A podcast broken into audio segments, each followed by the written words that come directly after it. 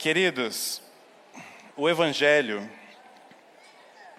não é algo que nós poderíamos imaginar. Assim, do nada, vamos parar para pensar sobre a vida, sobre a eternidade e um ser humano conseguir imaginar o que Deus fez. Porque o que Deus fez, que nós chamamos de Evangelho, a sua obra de redenção, é algo inconcebível para a mente humana. É exatamente por isso que Jesus nos ajuda a entender o que é o Evangelho por meio de histórias. Na Bíblia, elas são chamadas de parábolas. E nesta manhã nós vamos iniciar uma reflexão que é popularmente conhecida como a história do filho pródigo ou a parábola do filho pródigo. Mas mais do que isso, eu creio que o melhor título para essa parábola seria simplesmente uma história de um pai e seus dois filhos. Ou, quem sabe, a história de um pai e dois filhos perdidos. Em 2020, no acampamento de carnaval da UMP da nossa igreja, nós refletimos profundamente sobre esse tema usando inclusive uma obra de arte de Rembrandt, o regresso do filho pródigo, e, e nos aprofundando nessa reflexão. O objetivo nesse nosso primeiro encontro sobre esse tema é trazer para a igreja alguma coisa, alguns apontamentos que, junto com os jovens, nós refletimos naquela oportunidade. O ponto principal é que Jesus simplesmente redefine tudo que nós pensávamos que sabia, ou que sabíamos, sobre a nossa ligação com Deus, com o Pai. Jesus redefine o pecado. Jesus redefine o que é de fato estar perdido e também redefine o que é ou o que significa ser salvo. Então acompanhe comigo a leitura. É somente o evangelista Lucas registra essa história, com detalhes, como nós vamos ver. Lucas capítulo 15, dos versos 11 ao verso de número 32. Preste atenção na história, porque depois, durante a nossa reflexão, eu não vou ficar voltando em verso por verso. É importante a gente ter uma imagem da história como um todo. Pela primeira vez, se você não conhece, ou relembrando, caso você já conheça.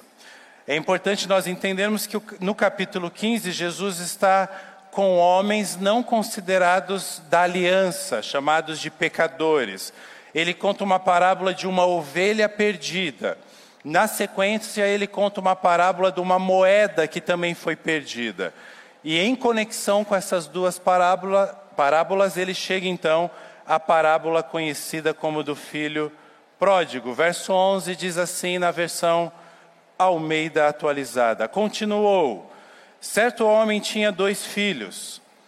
O mais moço deles disse ao pai: Pai, dá-me a parte dos bens que me cabe.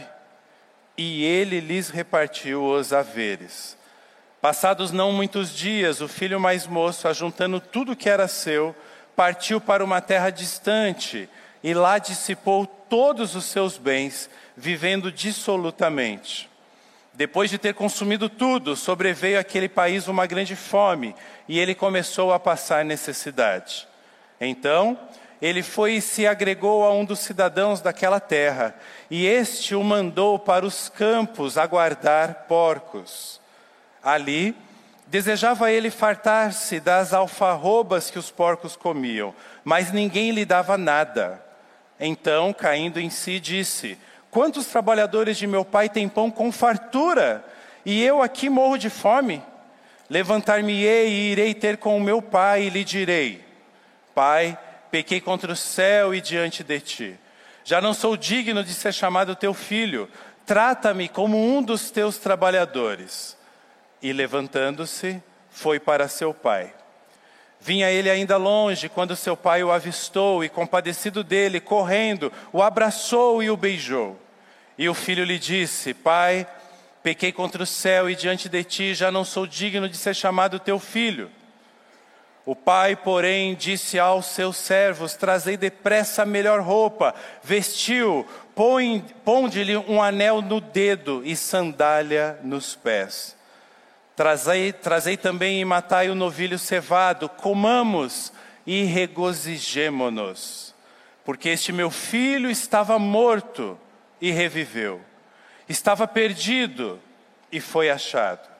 E começaram a regozijar-se. Ora, o filho mais velho estivera no campo e, quando voltava, ao aproximar-se da casa, ouviu a música e as danças. Chamou um dos criados e perguntou-lhe que era aquilo. E ele informou: Veio teu irmão e teu pai mandou matar o novilho cevado, porque o recuperou com saúde. Ele se indignou e não queria entrar.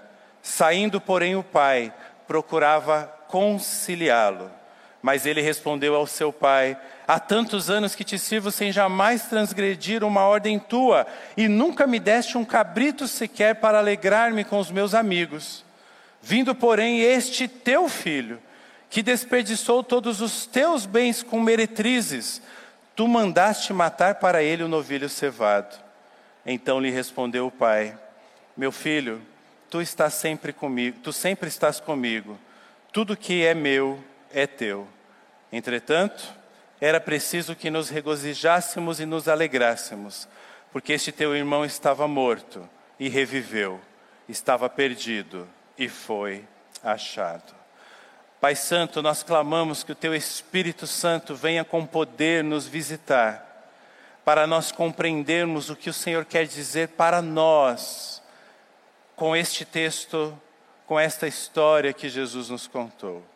Ilumina-nos, abençoa-nos, é o nosso clamor, em nome de Jesus. Amém. Lendo a história já fica mais claro para você por que, que nós estamos trabalhando com este tema. Perdidos, mas amados. Especificadamente nesta manhã, nesse nosso primeiro encontro, nós vamos ter o foco no filho mais novo. Por isso, o nosso subtítulo é Saudades de Casa. É sempre importante nós nos lembrarmos que Deus nos conhece. E Deus ele trabalha todos os nossos desejos.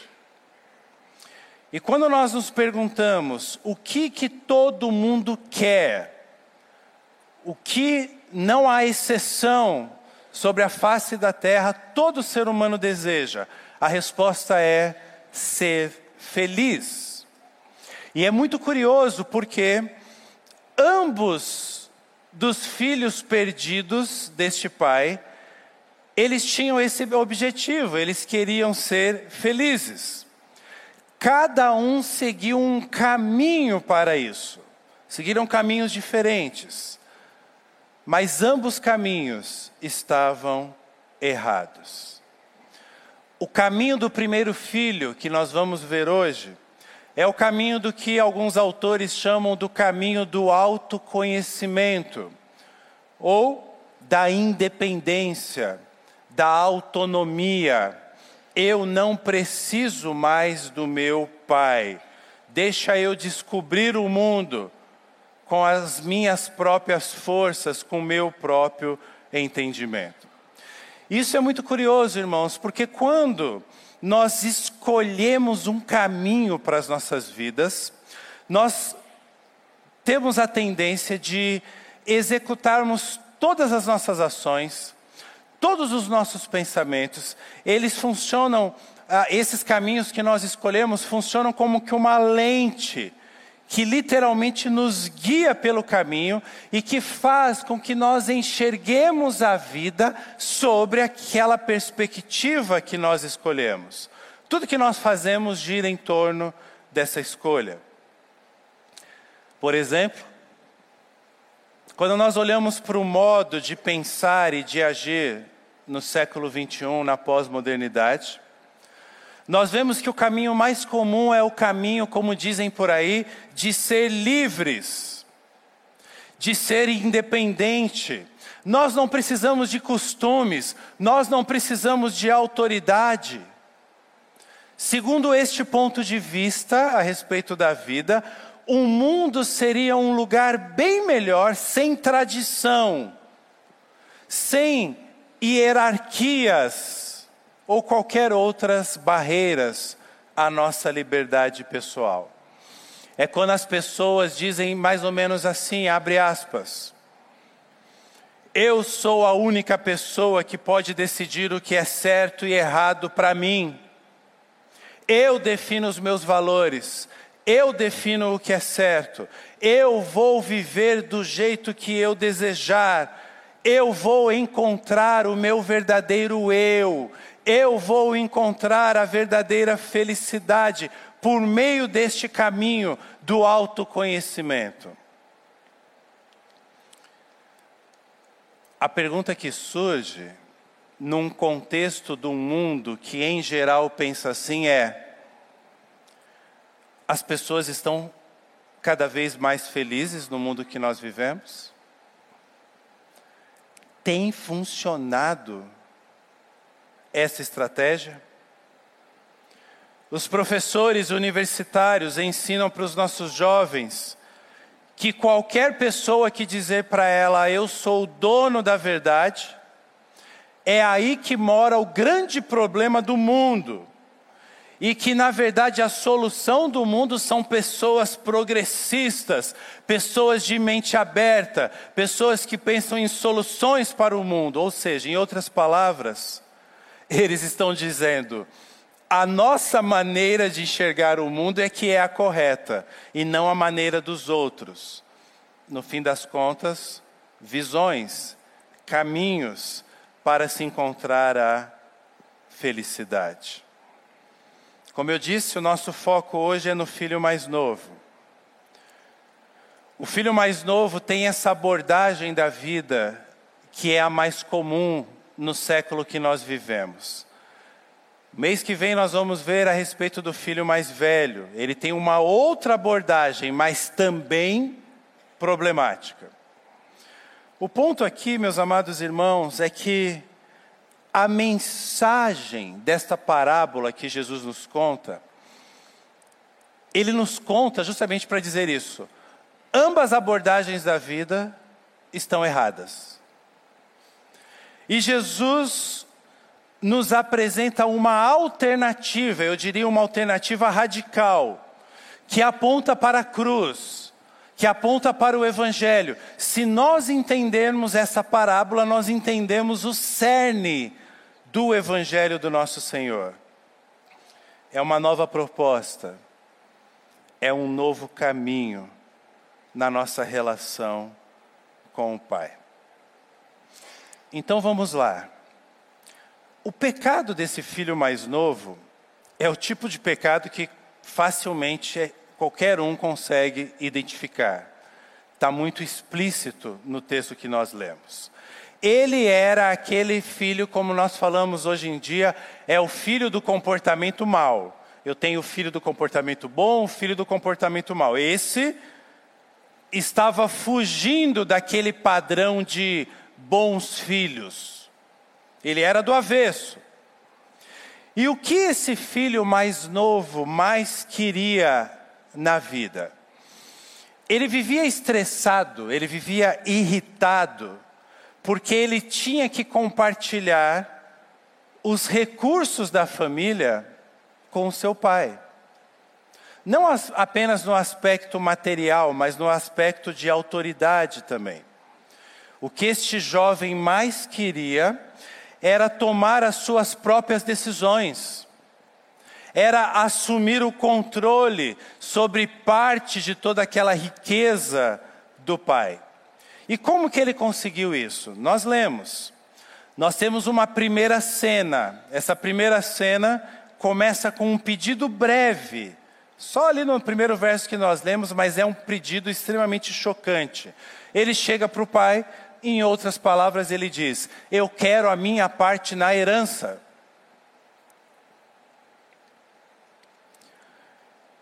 Como se não bastasse uma situação dessa ser chocante quando nós imaginamos nos dias atuais, uma situação dessa se tornava ainda mais dramática naqueles tempos. O que acontecia naquele tempo, naquela cultura? Quando um pai morria, presta atenção nessa frase: quando um pai morria, acontecia o seguinte: o filho mais velho recebia o dobro do que os outros filhos tinham para receber do pai. Então, no nosso exemplo aqui, se um pai tivesse dois filhos, o mais velho recebia dois terços da herança do pai, e o mais novo recebia um terço da herança do pai. Mas preste atenção, isto só acontecia naquela cultura quando o pai morria. Então aqui nos é revelado o coração deste filho. Nós estamos diante de, uma, de um contexto de profundo desrespeito, de falta de amor. Aquele pedido foi quase como, de fato, se é que não de fato, um desejo de que o pai morresse. É como se ele virasse para o pai e falasse: Eu quero que você morra. Eu não me importo. Eu só quero o meu um terço da herança. Deixa eu adiantar a sua morte. Deixa eu viver como que se o Senhor não existisse mais, não controlasse mais, não tivesse domínio mais sobre a minha vida. E reflita sobre essas expressões que eu estou usando, também em relação ao nosso relacionamento com Deus. O que esse filho está pedindo são as posses do pai, mas ele não quer mais o pai. E por mais que isso soe absurdo, revoltante, aos nossos ouvidos, nós temos que pensar no nosso relacionamento com Deus. Porque, meus amados irmãos, certamente vocês já ouviram isso de outros pregadores. Quantas vezes está em nossos lábios, está em nossas orações a expressão, as bênçãos de Deus Acabamos de orar aqui que Deus abençoe as nossas crianças e clamamos Deus abençoe e falamos que Deus te abençoe. E eu não estou dizendo que isso é errado. Mas quantas vezes colocamos o nosso foco nas bênçãos de Deus e não no próprio Deus? Alguns até fazem uma frase de efeito: é o foco nas bênçãos de Deus e não no Deus da bênção. O meu amor está naquilo que Ele pode me dar. O meu amor não está depositado nele. Então eu oro pensando na minha semana e no que Deus pode me dar. Eu não faço uma oração simplesmente para dizer, Senhor, resolvi bater um papo com o Senhor só para dizer que eu te amo. Em nome de Jesus, amém. Perceba, como nosso coração não está muito distante, infelizmente, do coração daquele jovem. Ele se relacionava com o pai com um objetivo. O pai era um meio dele desfrutar da herança dele. Só que chegou um momento que ele cansou dessa relação com o pai. Eu estou aqui esperando e meu pai não morre, não morre, não morre. Será que nós estamos cansados do nosso relacionamento com Deus também? Por que, que nós temos tanta dificuldade em manter uma vida santa? Por que, que nós temos tanta dificuldade em obedecer? Jesus vai dizer em João 14: Aquele que me ama, guarda os meus mandamentos, ou simplesmente obedece eu tenho que perguntar, eu, Marcelo, e você, eu amo o Senhor?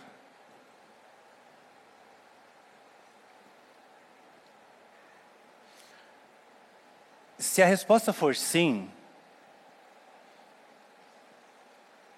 é muito simples.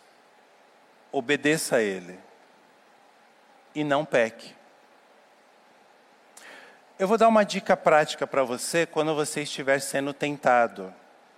Lembrando que a tentação não é pecado, a vontade de pecar não é pecado ainda. Faz parte da nossa natureza pecaminosa. Nós somos seduzidos por pecados. E quando eu sou seduzido por um pecado, seja ele qualquer, aquele que é a maior dificuldade da sua vida, pensa nele. Se na hora que eu estou pensando em pecar, eu fizer a seguinte pergunta: Eu amo a Deus?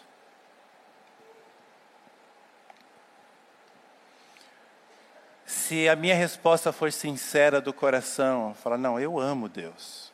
E eu não estou negando o meu desejo, não estou negando a tentação. Eu estou sendo tentado, eu quero fazer aquilo.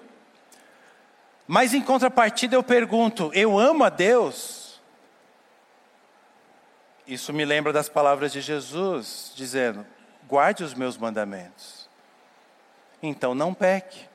Porque se diante da tentação você ficar só pensando assim, ai, crente não pode pecar, crente não pode pecar, isso é religião. Por que, que eu não vou me entregar aos meus pecados? Eu não vou me entregar aos meus pecados porque eu aprendi na classe de catecúmenos, porque eu fui batizado, porque alguém pode descobrir. Está tudo errado. Agora, se você dizer para você mesmo, eu não vou pecar, e o que vai te dar força para não pecar é você lembrar, eu não vou pecar porque eu amo meu Senhor. E eu obedecê-lo, eu ser forte diante da tentação, é a maior prova que eu posso dar a Deus, que de fato eu o amo. E claro, se ele falou para eu não fazer aquilo, é porque é o melhor para a minha vida. Sabe por que eu estou falando isso? Porque este nosso amor com Deus, na nossa relação com Deus, esse nosso relacionamento com Deus, é a base da nossa santidade. E eu tenho que tocar nesse assunto ao falar do filho mais novo, porque ele se entrega, porque ele se perde, porque ele se dá mal.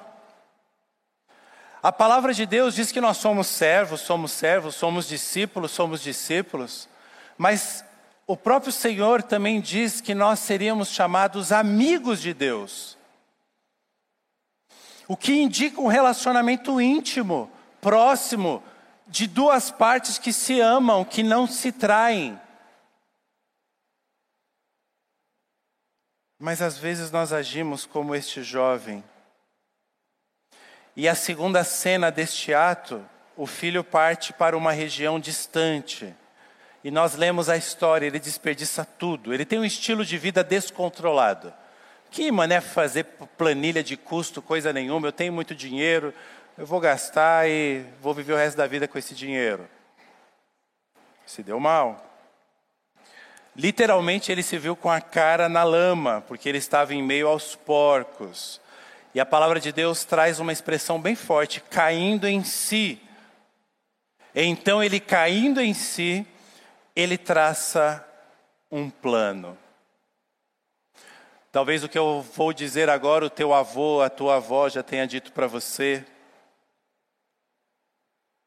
Será que a gente precisa chegar no fundo do poço? Será que a gente precisa chegar no chiqueiro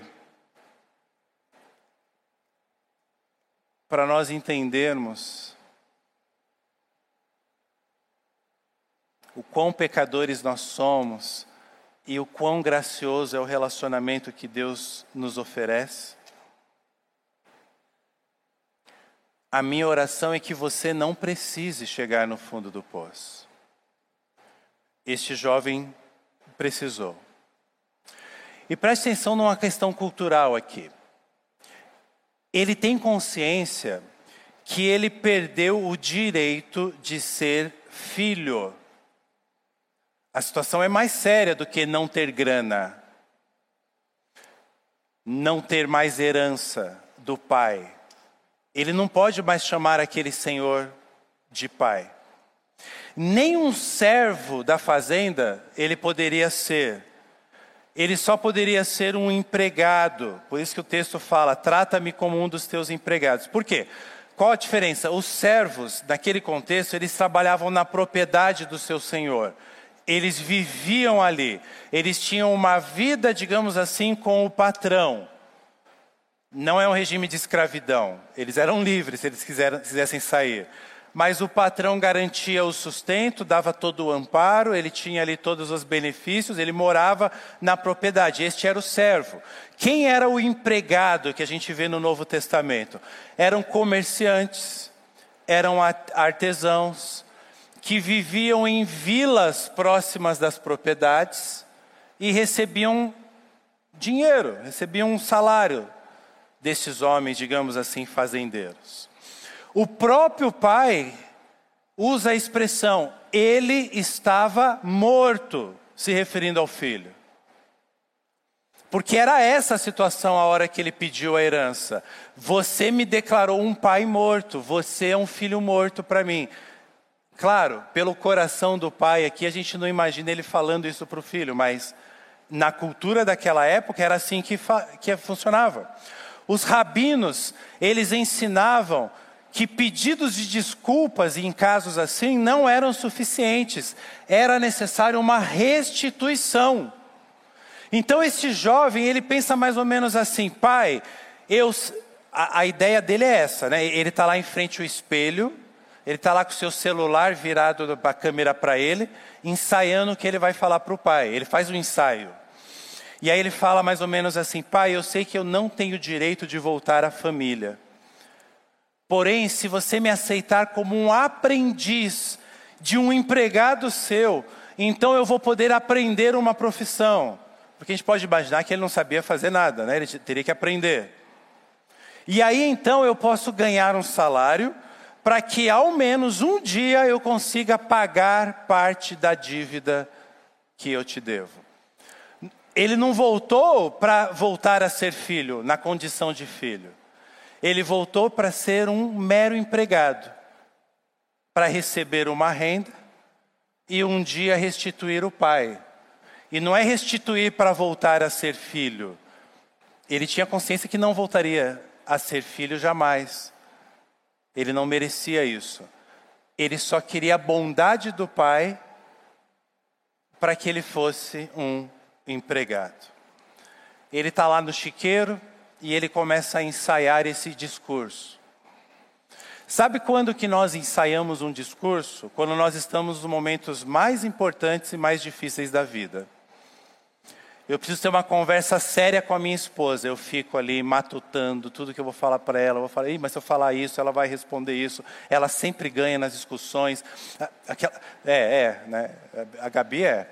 Então, aquela, aquela coisa, né? Uh, ou nós vamos para uma entrevista de emprego. Nossa, eles vão perguntar o que, que eu acho de greve, o que, que eu vou falar. Eles vão perguntar qual o meu maior defeito. Eu não posso falar que é ser perfeccionista. E, e assim vai. Né? A gente fica ensaiando. Ah, eu vou pregar na igreja pela primeira vez, eu vou dar um estudo e a gente fica pregando ali para o espelho, ou a gente se filma e a gente acha sempre ruim, a gente sempre vai achar ruim, mas mesmo assim Deus nos usa momentos importantes da vida. É isso que está acontecendo aqui. E eu quero, eu não tenho tempo para explorar isso muito, mas deixar aqui uma palavra de esperança para você que está passando por um grande sofrimento atualmente na sua vida.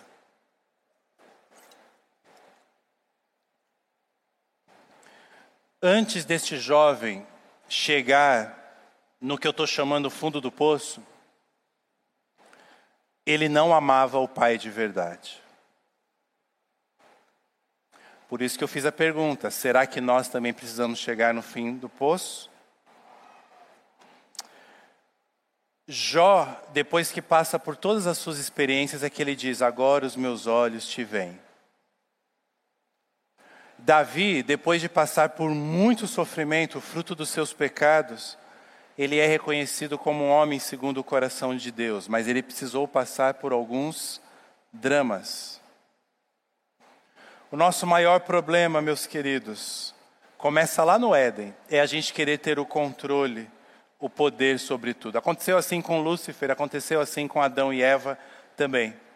Porque o pecado não é você quebrar uma lista de regras. Ah, Deus me deu uma lista, eu não posso fazer isso, não posso fazer isso. É de fato, mas é muito mais do que isso. Pecado é eu tentar me colocar no lugar de Deus. É Deus falar: olha, para você viver bem, você deve viver assim. E eu falar: não, Senhor, eu acho que é assim. E eu vou fazer um test drive. E a gente vai.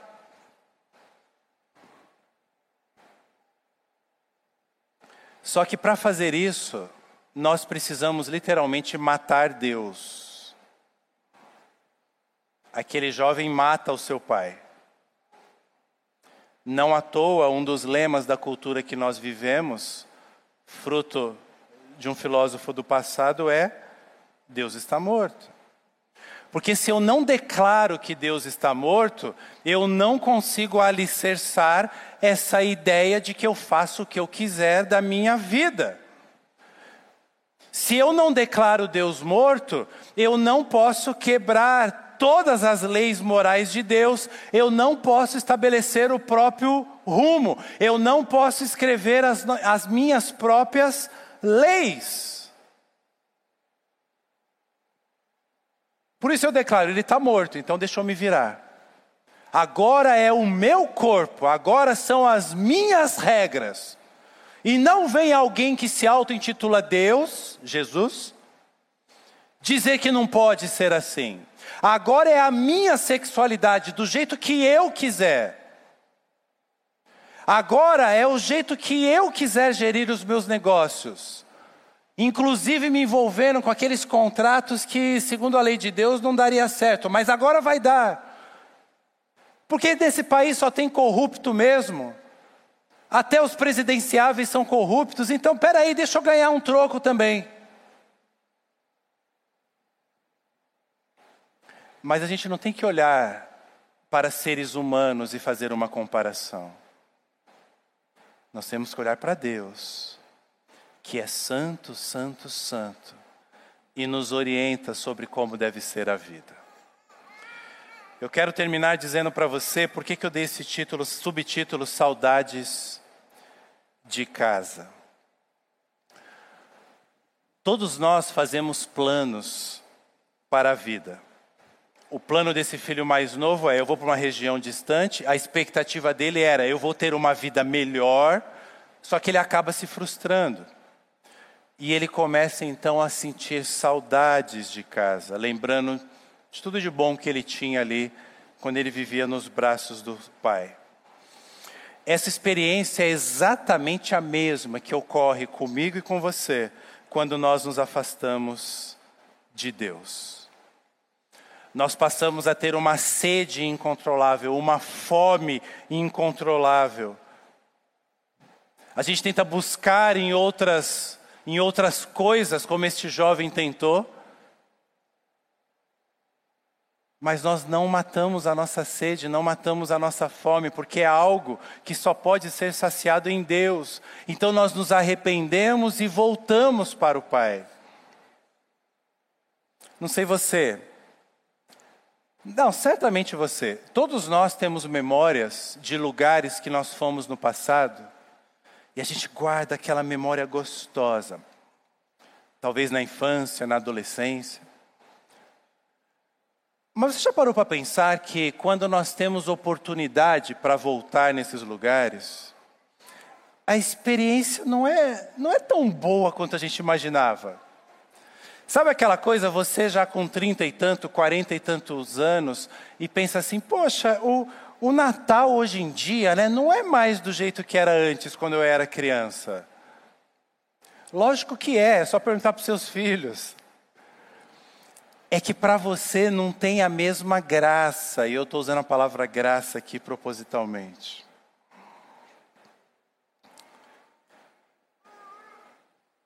Guarde uma coisa: nenhum lugar, nenhuma família, jamais vai satisfazer os anseios do seu coração. algumas situações pode até fazer com que você tenha algum contentamento novamente. Mas seres humanos são seres que gastam a vida toda procurando encontrar algo que lhes foi perdido. E mesmo quando nós não entendemos o que é isso, o que foi que eu perdi, eu tenho um senso de perda, eu me sinto um perdido na vida, mas eu não sei o que, que eu estou procurando. Esse jovem, sabendo que ele só seria satisfeito novamente se ele voltasse para o Pai. O que eu quero dizer para você é que nós somos todos exilados. E essa parábola nos mostra isso.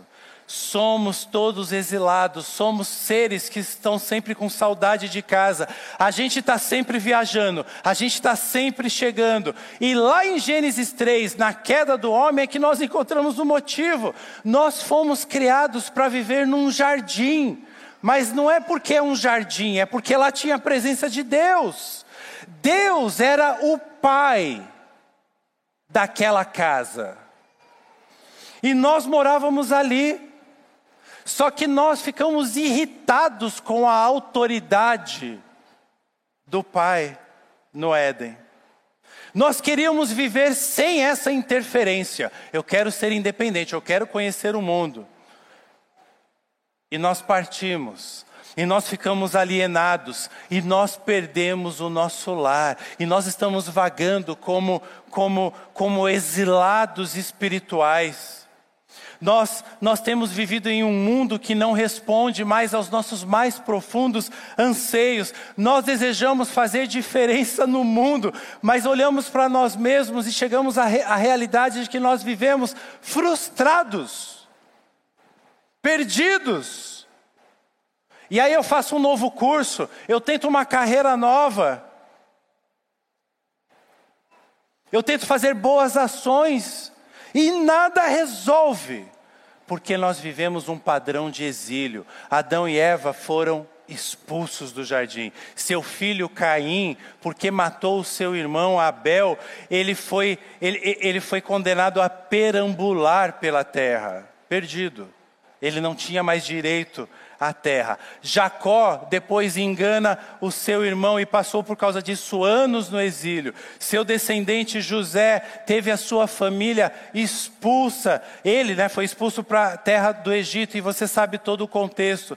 Os israelitas foram escravos até que aparece Moisés e eles retornam ao seu lar. Davi, antes de se tornar rei, viveu como um fugitivo perseguido, toda a nação de Israel foi exilada, feita prisioneira por Nabucodonosor, rei da Babilônia. A mensagem da Bíblia, a mensagem do Evangelho, é que a raça humana consiste em um bando de exilados tentando voltar para casa.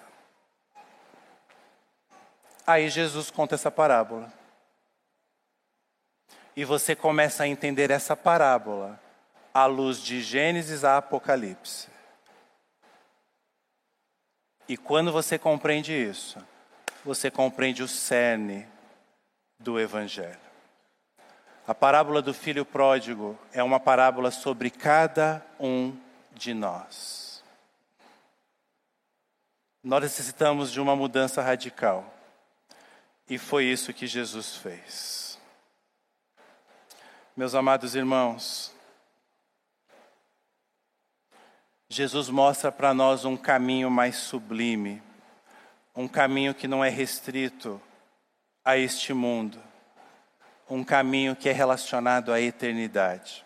É como se Deus olhasse para nós e falasse assim, com muito amor: Eu não vou resolver só o problema momentâneo deles, eu vou resolver o problema eterno deles. Ele age no momentâneo, mas ele resolve o nosso problema eterno. E olha que significativo à luz do que eu falei nos últimos minutos. Jesus foi crucificado além, para fora dos muros da cidade de Jerusalém. Símbolo de exílio. Quando ele está na cruz, o que, que ele diz? Uma de suas palavras: Meu Deus, meu Deus, por que me desamparaste? Por que me abandonaste? Esse grito de abandono de Jesus se dá por uma consciência da falta de abrigo. Como vai ser o céu? Não vamos ficar flutuando igual o anjinho, se é que anjinho flutua. No céu nós iremos comer e bem. Nós vamos nos abraçar, nós vamos nos beijar, nós vamos rir, nós vamos cantar, nós vamos dançar, a gente vai jogar bola com a camisa do Coringão. Nós não seremos mais exilados. Nós viveremos, não viveremos mais com saudade, porque nós estaremos novamente com o Pai. O Pai vai nos encontrar, o Pai vai nos abraçar, o Pai vai nos convidar para um banquete. Mas nós precisamos viver bem até chegar lá, e isso é possível. Tudo que havia dentro do filho mais novo precisava ser mudado, como a letra da canção que nós vamos can cantar agora. O filho mais novo precisava de um novo coração. E Deus deu um novo coração para ele, mesmo antes dele voltar para a casa do Pai, que é o símbolo para este momento que nós estamos vivendo. Deus já está transformando o nosso coração enquanto nós aguardamos essa moradia. Ele precisava ser renovado, renovado por Deus, não pelos seus planos que não funcionaram, não pelos nossos planos que não funcionam, mas uma renovação de Deus. É exatamente isso que precisamos. E é exatamente isso que Deus está nos oferecendo. Vamos ficar em pé? Vamos louvar a Deus com a nossa irmã Elaine.